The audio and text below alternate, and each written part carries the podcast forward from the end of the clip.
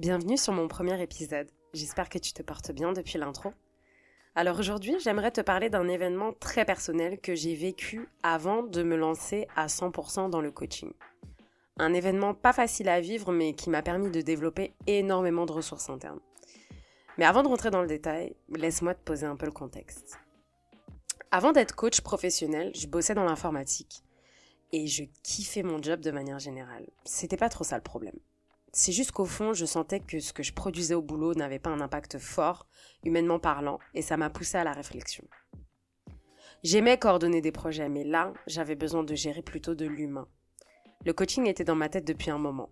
Mais suite à une entorse bien vilaine qui m'a immobilisée, grosse remise en question, ça a duré deux semaines. J'étais un peu tiraillée dans tous les sens, mais grâce à de merveilleux conseils que j'ai reçus, paf, du jour au lendemain, je décide de m'inscrire à l'école pour entamer un projet de reconversion à distance. D'ailleurs, je pourrais détailler ce sujet euh, de la reconversion dans un autre épisode si vous voulez. Envoyez-moi un petit message sur Insta si ça vous dit. Bref, revenons à nos cacahuètes. Qu'est-ce qui a fait que j'ai voulu me lancer dans cette reconversion et lancer un business dans le coaching en indépendant? Alors la première raison, c'est que je voulais aider les gens avec professionnalisme et expertise. Et la deuxième, c'était le gap entre mes valeurs profondes à moi et les valeurs des entreprises dans lesquelles j'ai pu travailler et dans lesquelles je me retrouvais plus. Ce gap qu'il y avait entre mes valeurs et les valeurs de ces entreprises-là, c'est quelque chose qui était devenu très difficile à vivre sur la fin. Et la question que tu dois te poser sûrement, c'est mais pourquoi t'as pas préparé ta sortie alors? Pourquoi t'as pas quitté ton job? I swear, j'avais envie de partir, j'avais envie d'ouvrir ma boîte. J'avais envie d'être indépendante, d'exercer mon métier de coach et d'être enfin libre de, monter un business en accord avec mes valeurs. Mais mon Dieu, qu'est-ce que j'avais peur Parce qu'il faut se dire la vérité. Le CDI, le salaire à la fin du mois, les tickets restaurants, la participation, l'intéressement, le statut social, c'est archi confortable d'après ce qu'on nous vend depuis tout petit. Hein. Et puis même nos parents nous disaient hein, merci les croyances héritées. Et bah du coup moi aussi j'avais cette croyance que euh, avoir un CDI c'était le saint graal, euh, surtout que moi je m'étais un petit peu euh, bien débrouillée. 4 sup, très bon salaire, domaine d'activité en vogue, que demande le peuple L'inconnu, l'incertain, tout ça, la solitude de l'entrepreneur, je connaissais pas. Et ne pas savoir ce que j'allais gagner à la fin du mois, mais no way! No way! Mon but à moi c'était de partir tranquillou, c'était pas de démissionner et de me taper un ulcère à cause du stress. Non merci. D'ailleurs, euh, j'ai eu plusieurs occasions de partir, mais je suis restée tellement j'étais paralysée par la peur. J'ai été conscience des limites que provoquait cette peur, mais impossible de passer à l'action. Sauf que quand l'univers décide de quelque chose, c'est difficile de contrecarrer ses plans. Du coup, me voilà licenciée. Du jour au lendemain, tout s'écroule. Mon CDI, mon statut social. Et comme si ça suffisait pas, il a fallu que je deal avec la colère, la peur de l'avenir, professionnellement, financièrement.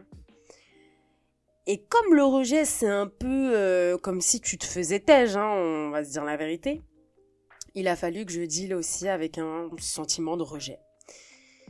Donc quand je dis que personne ne contrecarre les plans de l'univers, je ne voulais pas quitter ce job, c'est mon job qui m'a quitté. Mais bon, euh, commençons par euh, cette histoire de statut social.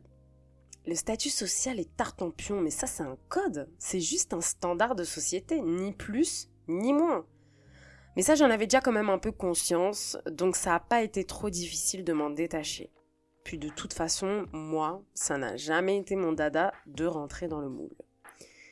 Je tiens à préciser d'ailleurs sur ce sujet hein, qu'on exerce un métier. On n'est pas un métier. On n'est pas notre métier. On a trop tendance à se présenter avec notre métier euh, tellement ce statut est important aujourd'hui socialement parlant du genre euh, salut hein, moi c'est Benoît hein, je suis responsable marketing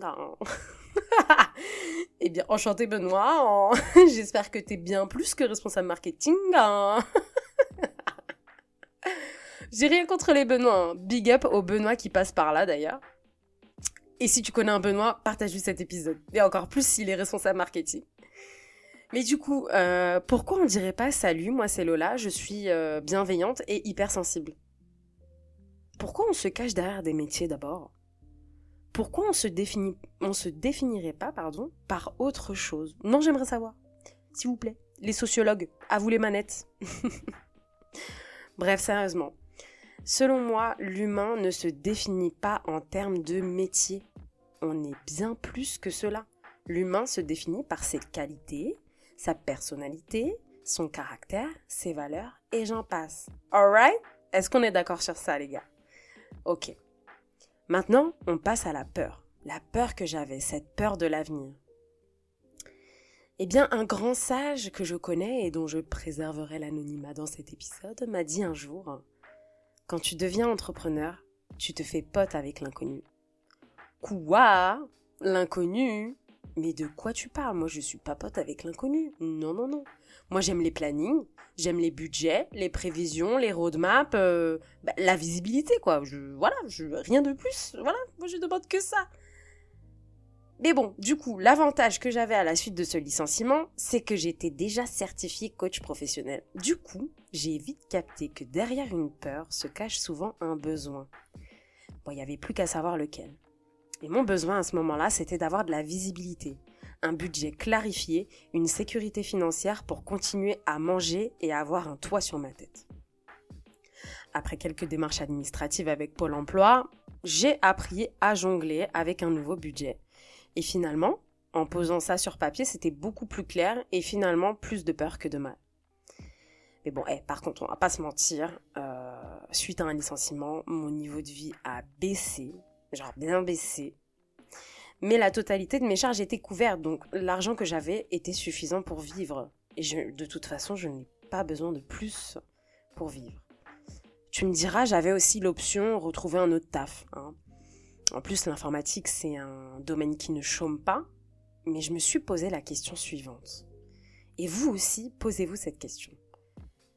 Est-ce que baisser de niveau de vie temporairement, je dis bien temporairement, afin d'exercer le métier que j'aime, afin de vivre en accord avec mes valeurs et apporter des clés aux personnes qui en ont besoin, est-ce que tout ça, ça en vaut la peine? Of course Of course que ça en vaut la peine Parce que rien ne dure, même la Hesse. bon, pour en revenir à moi, comme le titre de cet épisode l'indique, Aujourd'hui, si c'était à refaire, je referais tout pareil, mais encore plus tôt. Parce que ce licenciement m'a vraiment libérée et aujourd'hui, je vis une vie qui me correspond et qui m'épanouit au plus profond de moi. Vraiment. Maintenant que je vous ai exposé tout ça, j'ai envie de parler un petit peu de mindset. Parce qu'être salarié et indépendant, c'est pas du tout le même mood. Je reviens sur les paroles de ce fameux sage qui disait qu'être euh, entrepreneur, c'est être pote avec l'inconnu. L'inconnu. Ouh, ça fait flipper comme moi. Ouais, sortir de sa zone de confort. Non, non, non, non, non. Purée, qu'est-ce qu'il est feignant ce cerveau. Mais si l'inconnu et l'incertitude, c'était qu'une question de point de vue et d'équilibre. En quelque sorte, l'incertitude, c'est ne pas avoir d'attente. Et quand on n'a pas d'attente, est-ce qu'on est déçu? Et est-ce que cela empêche d'avoir confiance en sa propre capacité à faire les choses, à réussir et à réaliser nos, rêves? Nos vers, oui, d'accord, nos rêves. non, pas vraiment. Et toi, qu'est-ce que t'en penses? Alors du coup, ce qu'il faut retenir de cet épisode, rapidement, rapidos, c'est que ton statut social et ton métier ne définissent ni ta valeur, ni ton individualité. Secondo, la sécurité financière n'est pas un frein, mais c'est l'un des paramètres primordiaux à prendre en compte lorsque tu veux démarrer un projet quel qu'il soit. Parce que c'est quand même mieux d'avoir en tête tous les moyens possibles pour atteindre ton objectif. Et pour finir, ne pas avoir d'attente ne veut pas dire ne pas avoir d'objectif. Les deux sont différents, les objectifs sont bons pour donner le cadre. Voilà, c'est tout pour moi, j'espère que cet épisode t'aura plu. N'hésite pas à le partager autour de toi ou à quelqu'un qui aurait besoin d'entendre ces mots. À bientôt sur Normal.